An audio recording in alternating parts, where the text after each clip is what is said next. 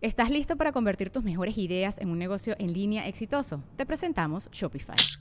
Tal vez no lo sabías, pero nuestro podcast More Than Mamis es un negocio y lo empezamos por supuesto para desahogarnos y hablar sobre la maternidad, no para convertirnos en expertas de ventas y del e-commerce. Así que sí, necesitábamos ayuda para vender nuestro merch y poner en marcha nuestra tienda. ¿Y cómo suena con Shopify?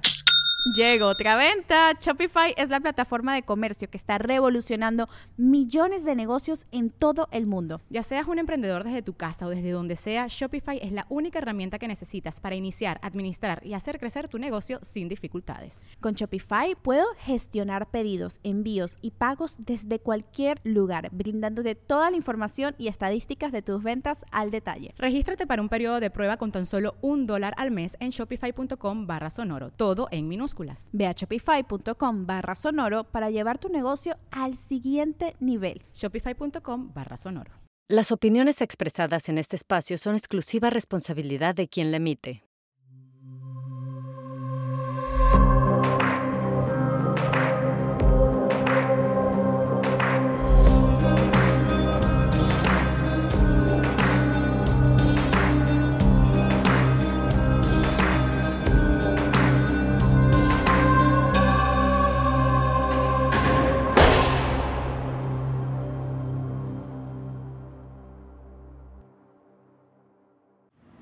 Hola, bienvenidos a una temporada especial. Estos capítulos van a ser diferentes que los que sacamos los martes. Saldrán los jueves, como hoy, y saldrán esporádicamente. Esta vez les traemos una temporada especial de un tema que me parece importantísimo y quiero aclarar, no es un chiste. Lo que están a punto de ver es un tema importante de lo cual tenemos que hablar. Muchos de ustedes seguramente no saben que en México tenemos penales que son exclusivos para personas que son catalogadas como inimputables ante la ley. ¿Qué es una persona inimputable? Básicamente el ser inimputable, y ahorita lo vamos a entender más con la entrevista que nos da el director del psicosocial, de uno de los psicosociales en el Estado de México, eh, que es cómo le hago yo para entender que no todas las personas tienen las capacidades de tomar una decisión con toda la voluntad, digamos. O sea, hay factores de salud mental, como puede ser una esquizofrenia, como puede ser un Alzheimer, como puede ser muchas enfermedades que determinan que no necesariamente cometiste el delito en tus cinco sentidos, para decirlo de alguna manera. Entonces, cuando una persona es, detenida, se le hace ciertos estudios donde puede determinarse que la persona estaba quizá en un brote psicótico, quizá estaba en un episodio esquizofrénico, y entonces no se le puede juzgar con la misma moneda que una persona que deliberadamente determina el cometer un delito. Estas personas no es que no se les meta en un centro de reclusión sino que se les determinen imputables y las leyes funcionan un poco distinto para ellos y para ellas. De entrada, no están purgando una sentencia puntualmente. Es una especie como de medida cautelar donde si la persona tiene una red de apoyo, tiene una manera de comprobar que se va a tratar y que no va a volver a cometer un delito, puede salir en libertad. Lo triste es que la gran mayoría de los casos de personas con enfermedades mentales, que son muchas veces la gente que vemos viviendo en la calle, son discriminadas por su propia familia. Para mí fue un capítulo muy duro porque eh, lo primero que vi cuando entré fue un custodio que me estaba platicando de cómo muchas veces cuando salen libres, o sea, cuando terminan esta medida impuesta por un juez de tiempo que tienen o que pasan en prisión si no tienen esta red de apoyo, digamos, es que nadie va por ellos. Incluso los custodios de este espacio muchas veces dicen, ya no lo podemos tener aquí, ya terminó con su medida y lo llevan a las casas y las casas les dicen, regrésenlo, no los queremos aquí. Y creo que es una temporada importante porque nos va a hablar de la importancia que tiene de que hablemos de la salud mental y que generemos espacios para personas con trastornos mentales. Van a escuchar a un director que aparte es un doctor, es un psiquiatra que sabe cómo tratar eh, y cómo ayudar a estas personas que están privadas de la libertad. Y luego van a escuchar tres testimonios. Tres testimonios que son muy duros porque como no sabes dónde está eh, en algún caso el, brote y dónde está la realidad del delito. Eh, otros casos donde hubiéramos podido prevenirlo si tan solo hubiéramos tenido el conocimiento puntual de decir mi familiar, mi ser querido está dando señales puntuales de que está entrando en un brote psicótico que lo llevó a matar a su propio hijo. Si hubiéramos podido atender una depresión crónica a tiempo, si tendríamos espacio para personas que tienen daños tan severos y episodios tan severos esquizofrénicos, que no se les eche a la calle, sino que se les genere espacios donde puedan ser atendidos, quizá hablaríamos de un México más inclusivo y más justo. Entonces, los dejo. Vamos a salir con estos capítulos. Y vamos a cerrar, claro que sí, con la voz de un experto, con un psiquiatra experto en temas de salud mental, quien nos dará y nos hablará mucho más de lo que son estas enfermedades y lo que generan en la persona y sin duda el cómo podemos ayudar a nuestras familias que puedan estar en una situación así. Los dejo con estos cuatro capítulos de lo que es la salud mental en personas inimputables. Bienvenidas, bienvenidos a estos el principio de una serie de capítulos especiales de penitencia y son especiales porque estamos dentro de un psiquiátrico, un penal psiquiátrico, poca gente sabe que eso existe y estamos hoy con el doctor Robledo, que es el director aquí en este centro, en el Estado de México, Nesa Norte, que está categorizado como un centro psiquiátrico, cosa que no existía hace unos años, ¿de acuerdo? Así es, es el primer centro penitenciario eh, psicosocial que se encarga de atender eh, pacientes o PPL, personas privadas de la libertad con enfermedad mental. Okay. Eh, a ver, ¿me podrías platicar un poco, doctor? Antes que nada, gracias por estar en este espacio, este espacio que trae micrófonos a la cárcel para escuchar más allá del delito para entender eh, los perfiles de las personas que habitan en las diferentes cárceles de nuestro país. Pero es la primera vez que estamos dentro de un penal psicosocial y a veces en los medios de comunicación escuchamos mucho la terminología inimputable. Así es. ¿Me puedes platicar un poco el perfil de una persona inimputable, que son los que tienes aquí en tu centro? Ok. Eh, estas personas privadas de la libertad, quien determina eh, la inimputabilidad como tal es el juez. El juez solicita eh, una serie de peritajes. Obviamente esto tiene que ser detectado previamente. Entonces en, el centro donde ingresa el PPL, si, si, el médico, el psicólogo del centro detectan alguna patología importante, alteraciones importantes en su conciencia, en su realidad, eh, informan sobre esta situación y, y se inicia el procedimiento. El juez hace una serie de, o solicita una serie de peritajes hasta que se determina que efectivamente el PPL o el privado de la libertad eh, está cursando con una enfermedad mental.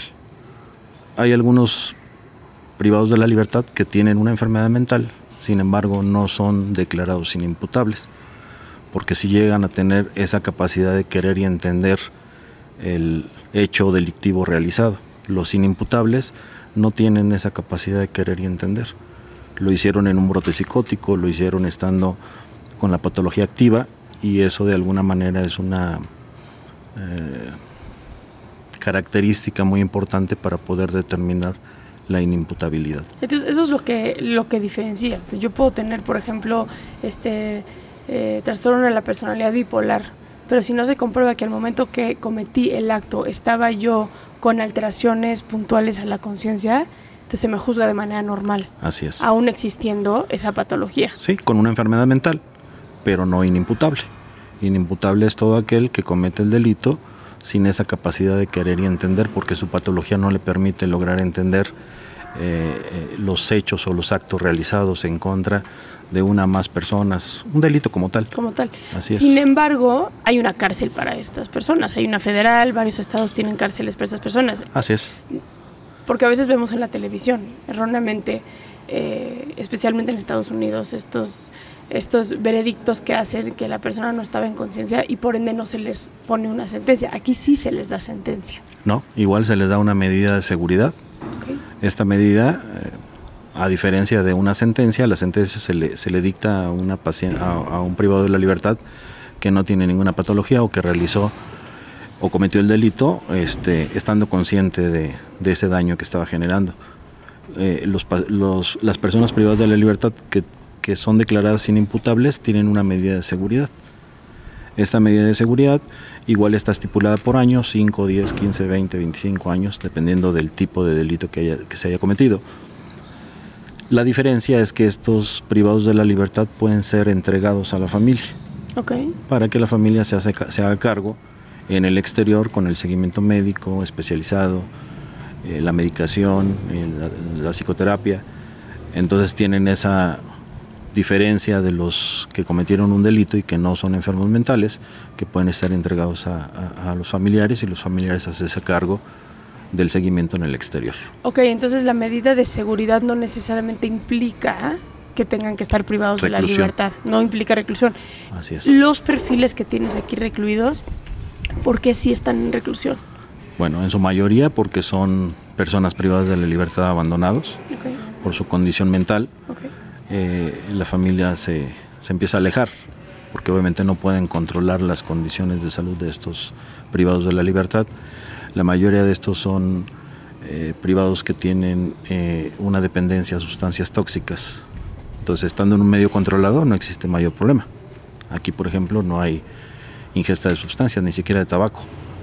Entonces, se mantienen en un adecuado entorno y esto mejora la condición de salud mental de los pacientes no se erradica porque es un padecimiento incurable.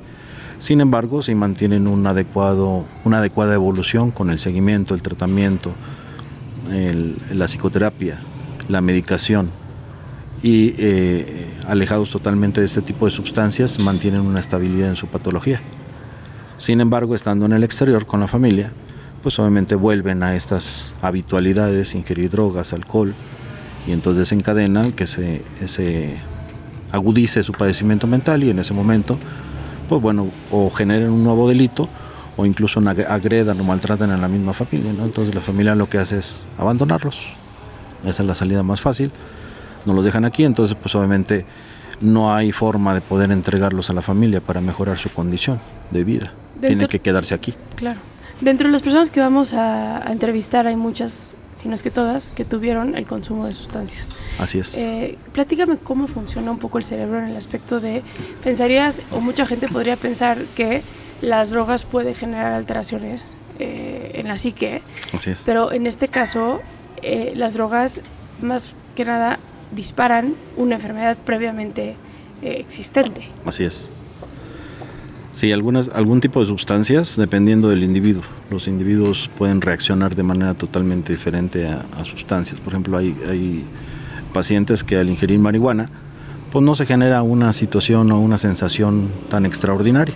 Sin embargo, en algunos sí se presenta esta y- y esas sensaciones o esas emociones provocadas por la sustancia pueden disparar una psicosis empezar a tener alucinaciones visuales, alucinaciones auditivas y una serie de, conjuntos de sintomatología que se presenta en cualquier tipo de sustancia y en cualquier persona. Hay algunas que efectivamente ya tienen un antecedente genético para este tipo de padecimientos mentales y el abuso de estas sustancias desencadena la enfermedad o la sintomatología como tal. Hay algunos que son pacientes sanos y que el exceso de este tipo de sustancias puede generar una enfermedad mental. O sea, existen las dos Las causas. dos causas. Ajá. ¿Cuáles son como los obstáculos principales? Eh, digo, qué, qué padre y respeto mucho el que un médico esté dirigiendo un centro de estos eh, y te agradezco mucho el trabajo que haces. Eh, ¿Cuáles son para ti los principales obstáculos como director de un centro como estos? Yo creo que esto principalmente, el abandono de la familia. Somos una institución eh, que se dedica a dar atención especializada precisamente a las diversas enfermedades mentales de los cuales tenemos aquí, porque hay variables, variantes en, en cuanto a diversas enfermedades. y buscamos que el equipo interdisciplinario trabaje de manera constante con ellos para mantenerlos en estabilidad. Sin embargo, el abandono, el cubrir las necesidades básicas como son ropa, zapatos, este, eh, los alimentos, pues bueno, ellos tienen alimentos, desayuno, comida y cena, son alimentos especiales, incluso dietas especiales para algunos. Entonces ahí no tenemos mayor problema. El problema son en situaciones como básicas, ¿no? El, el- jabón, el cepillo de dientes, este, eh, la ropa de cama, eh, que no tenemos el apoyo. Entonces tenemos que estar buscando alternativas, donaciones de instituciones, de- de terceras personas para que de alguna manera cubrir esas necesidades, ¿no? Porque el 65% de la población está abandonada. Está abandonado. claro. ¿Qué haces cuando una de esas personas ya cumplió con su medida de seguridad eh, y ya debe de salir, pero es una persona que lleva quizá 10, 15 años aquí adentro? ¿A quién se le entregas? Ok. Tenemos un convenio con el Hospital La Salud de aquí de Iztapalu- Iztapaluca. Es un hospital de enfermedades mentales, para atención de enfermedades mentales. Entonces los, los- las, privadas de la- las personas privadas de la libertad que no tienen este apoyo familiar o no hay a quien entregárselos en el momento de haber cumplido esa medida de seguridad, los canalizamos a este hospital con un oficio previo en donde se les hace saber eh, el- la compurga y que no tiene familia, entonces ellos lo ingresan al hospital y ahí le dan atención de segundo nivel. A ver, quiero que, que, que, que humanicemos esto tantito ahorita antes de sentarnos aquí en la, en la mesa eh, dentro de este penal. Eh, pasamos a ver a un paciente que es muy bien conocido, ¿no? Aquí adentro. Eh, le dicen Pilo. Así es. Pilo.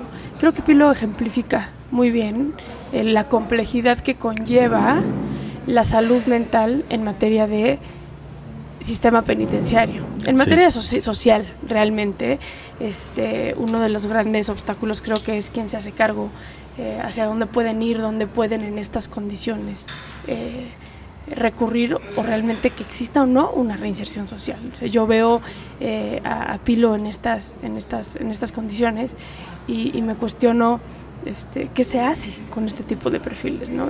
¿Me puedes platicar un poco el caso de, Pilo y, y- y posteriormente cómo sería una situación idónea para un perfil como estos, tanto en reclusión como en el exterior? Ok. En reclusión quizás tengamos los elementos necesarios o suficientes, por lo menos en este centro, para tenerlos estables, cubriendo todas las necesidades básicas de ellos. Eh, el problema es el exterior.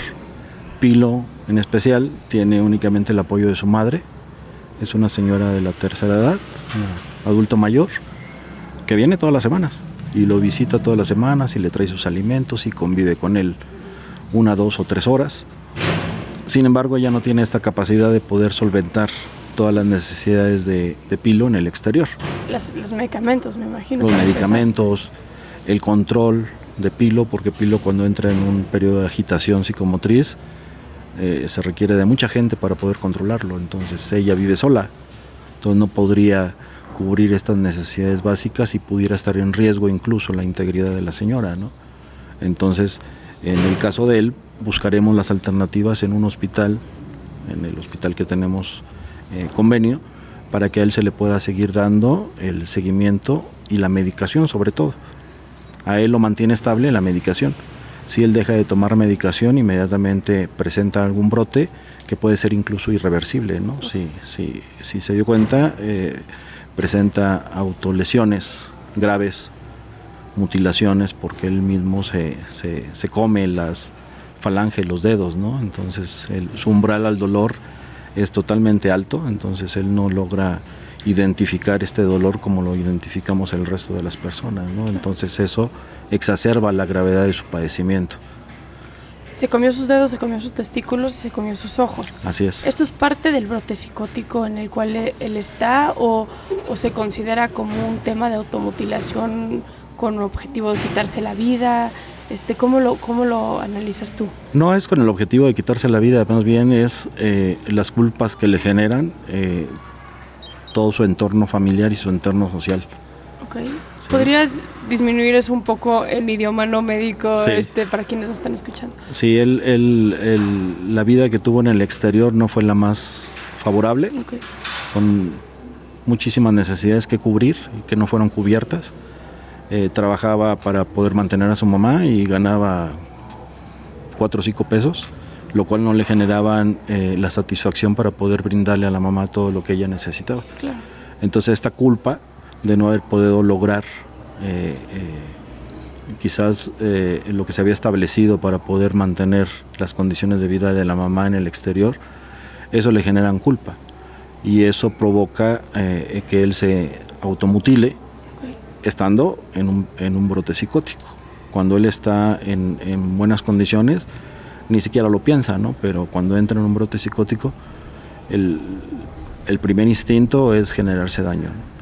No, no lo hace para morir, pero sí para de alguna manera eh, mejorar esas condiciones de culpa que tiene. Okay.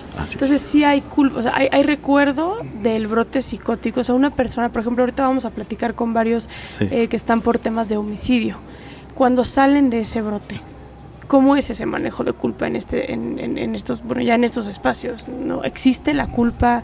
¿Existe recuerdo de cuando está el brote psicótico o no siempre? No siempre, pero en su mayoría sí. Okay. Eh, y, y, esto es lo que les genera el, el, la exacerbación de la sintomatología.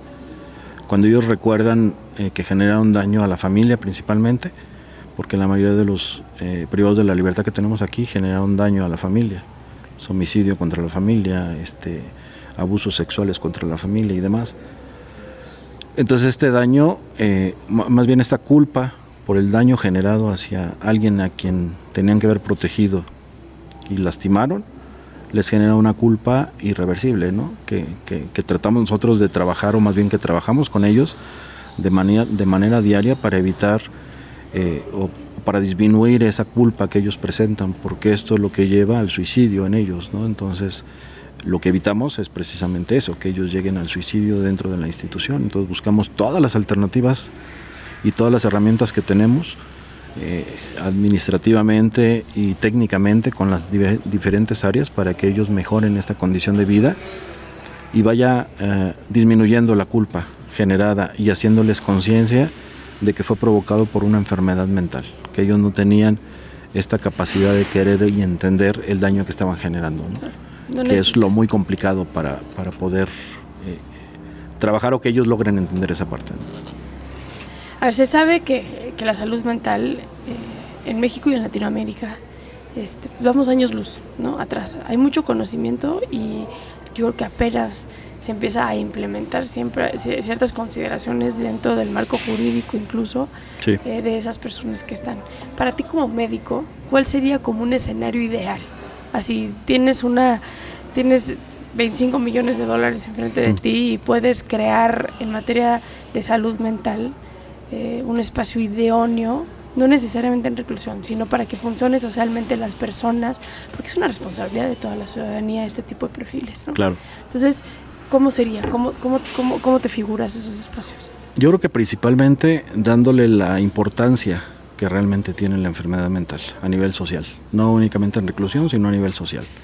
Efectivamente es una de las patologías o de las enfermedades que están relegadas por historia, ¿sí? Eh, siempre fueron relegadas las personas que presentaban esta enfermedad mental, considerados eh, demonios, el diablo, eh, el diablo, este, la brujería y una serie de situaciones, ¿no? Entonces esto ha permitido que se siga arrastrando ese estigma sobre las enfermedades mentales, ¿no?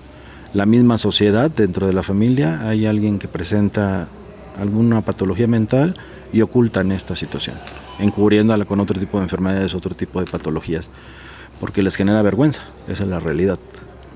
La sociedad eh, le genera vergüenza a los pacientes con enfermedad mental porque desconocen sobre el origen, sobre el seguimiento, sobre el tratamiento.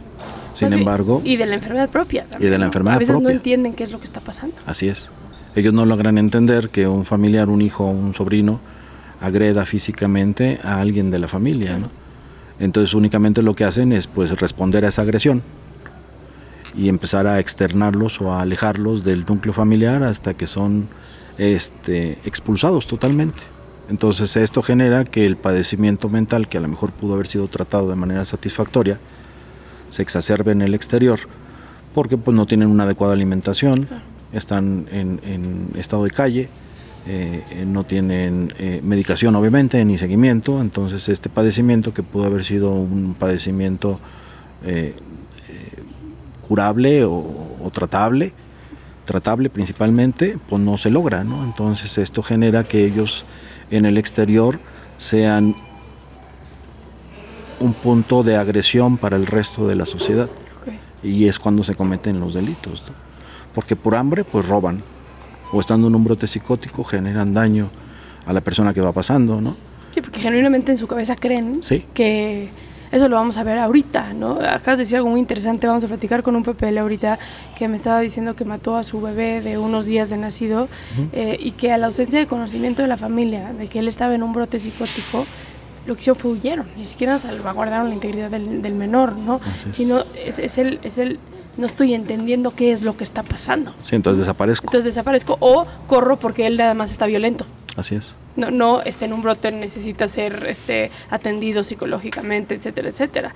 También, eh, como, como, como bien lo dices, muchos casos de personas que vamos a platicar ahorita que la familia pues, ya no quiere saber absolutamente nada, ¿no? Ya son años de sufrimiento también de la propia enfermedad sin tener quien los atienda allá afuera sin conocimiento de causa y hoy dicen, híjole, hasta siento paz que estén aquí adentro. Sí, sí, sí, no, no lograron todo ese tiempo establecer eh, la forma de ayuda a sus familiares y ya ahorita no pueden, no pueden, eh, muchos de ellos saben que sus familiares están aquí, más bien todos saben que están aquí, sin embargo no nos reciben a las trabajadoras sociales, no reciben llamadas telefónicas y si las reciben este, existe una negativa total, ¿no? porque precisamente no tienen esas herramientas para poder afrontar la patología de un familiar. ¿no? Entonces, en tus 25 millones de dólares ya dijiste que una parte es para concientizar, ¿no? una parte es para que exista ese conocimiento en la sociedad puntualmente. ¿Qué más le, le, meterías? Y ahí entonces el, el tratamiento interdisciplinario. Los pacientes con enfermedad mental requieren un tratamiento interdisciplinario, no únicamente la medicación. Si necesitan la medicación, primero hacer un buen diagnóstico, establecer un buen diagnóstico, porque en psiquiatría existe también esta situación que nos genera un poquito de, desconfianza socialmente, ¿no? que un psiquiatra hace una valoración de una, persona X, establecen un diagnóstico y posteriormente llega otro psiquiatra y, cambia este diagnóstico porque la, enfermedad va evolucionando como cualquier otra enfermedad, ¿no? Entonces de repente en la misma sociedad médica no se logra entender porque un psiquiatra establece un, diagnóstico y a los seis meses ya se modificó este diagnóstico, ¿no? Entonces se va modificando conforme la enfermedad va estableciéndose eh, sintomáticamente, ¿no? Entonces yo creo que esto es importante y fundamental, establecer un buen diagnóstico para entonces dar un buen tratamiento y que los pacientes se mantengan estables. Ahora sí hay casos, Pilo creo que es uno de ellos, o no sé tú qué opines como experto, que es prácticamente imposible la reinserción. Sí, no, no, no. Él, él, por ejemplo, es un caso muy claro de que es una patología eh, o una enfermedad mental, que es una enfermedad crónica, degenerativa, ¿sí? Eh, eh, irreversible, no curable y puede ser tratable, pero en el caso de él, pues sí, lo tratamos y, hay periodos de, mejoría, pero el 80% de su vida ha sido en un, brote psicótico constante. Entonces sí existen pacientes que pueden mantenerse en muy buenas condiciones, pero habrá muchos otros que definitivamente no tengamos que, ofrecerles porque no tienen una respuesta favorable ni física ni emocionalmente hacia el tratamiento proporcionado. Entonces parte de este dinero imaginario iría a centros, ahora sí que espacios psiquiátricos permanentes para personas que, que, sean atendidos constantemente, y, por un grupo, así es. ¿Qué opinas tú a título personal eh, de que existan cárceles de alguna manera? Porque ustedes dependen del sistema penitenciario eh, para este tipo de perfiles. Yo creo que es excelente, es excelente tanto para las personas privadas de la libertad que tienen estas enfermedades mentales, porque en los centros comunes, digamos, no tienen eh, los espacios necesarios, ni tienen los grupos terapéuticos suficientes para poder darles un seguimiento estricto. Eh, aquí tenemos Quizás no, no el grupo suficiente, eh, porque creo que en ningún lugar existe tal, pero sí logramos eh, eh, hacer un grupo amalgamado con los especialistas para que este seguimiento sea muy estricto. Las, las instalaciones y los espacios no son muy favorables para poder trabajar con ellos de manera individual, de manera grupal, este, en células de dos, no sé, en buscar alternativas para darles una atención como personalizada. De acuerdo. Y que ellos tengan una calidad de vida que sean tomados en consideración, ¿eh? porque en otros centros son invisibles, ¿no? El abuso por parte de los que no están enfermos, pues es constante. Entonces, ellos aquí llegan muy dañados, eh, digo, ya con una enfermedad mental, ya con una patología, pero aparte el entorno hostil constante, ¿no? Entonces aquí llegan, son recibidos, este, trabajamos con ellos, platicamos con ellos, son parte de nuestro, pues de la gente diaria que vemos, ¿sí? Este, no, no, como la, no como la familia, pero sí gente cercana nos ven a nosotros como gente cercana. Sí, ahorita me quedó claro, Pilo se te aventó al abrazo. Sí. Se te aventó al abrazo con una necesidad afectiva, Así aparte es. de que tuvo que tocarte para ver quién eras. Para saber quién era. Porque ya no tiene sus ojos, pero, pero sí, y hubo otro PPL con el que platiqué, que no sé si vamos a entrevistar, eh, pero que me decía que en su familia había varios casos de esquizofrenia y se refería con mucha cotidianidad y con mucha naturalidad, más bien, eh, el que algunos de sus primos los tienen amarrados. Sí. Eso también es parte de la conciencia, ¿no? El decir, ya no sé qué hacer, pues lo amarro aquí. Sí. Y pues la propia enfermedad va generando este ambiente violento y hostil que desafortunadamente termina en estos casos de, de terror que vamos a escuchar en estos cuatro, cuatro capítulos, ¿no? Así es. Doc, gracias. Es lamentable. Gracias por lamentable. lo que haces, este, y, y me, me encanta que podamos dar a conocer, eh, conocerte y conocer este, este espacio, porque creo que es muy importante que la gente sepa. La gente va a llenar de preguntas y te firmo que va a ser una que es cómo pueden ayudar. Sí, ¿Qué claro. necesitas? ¿Qué necesitas? O sea, si, si se fueran a hacer colectas, donaciones, ¿dónde están tus necesidades puntuales en el centro? Pues principalmente eh, eh, situaciones muy básicas, ¿no? De uso personal, que son Shampoo, jabón. champú, jabón, pasta de dientes, cepillos de dientes, este, chanclas, ah, zapatos, tenis, ¿no?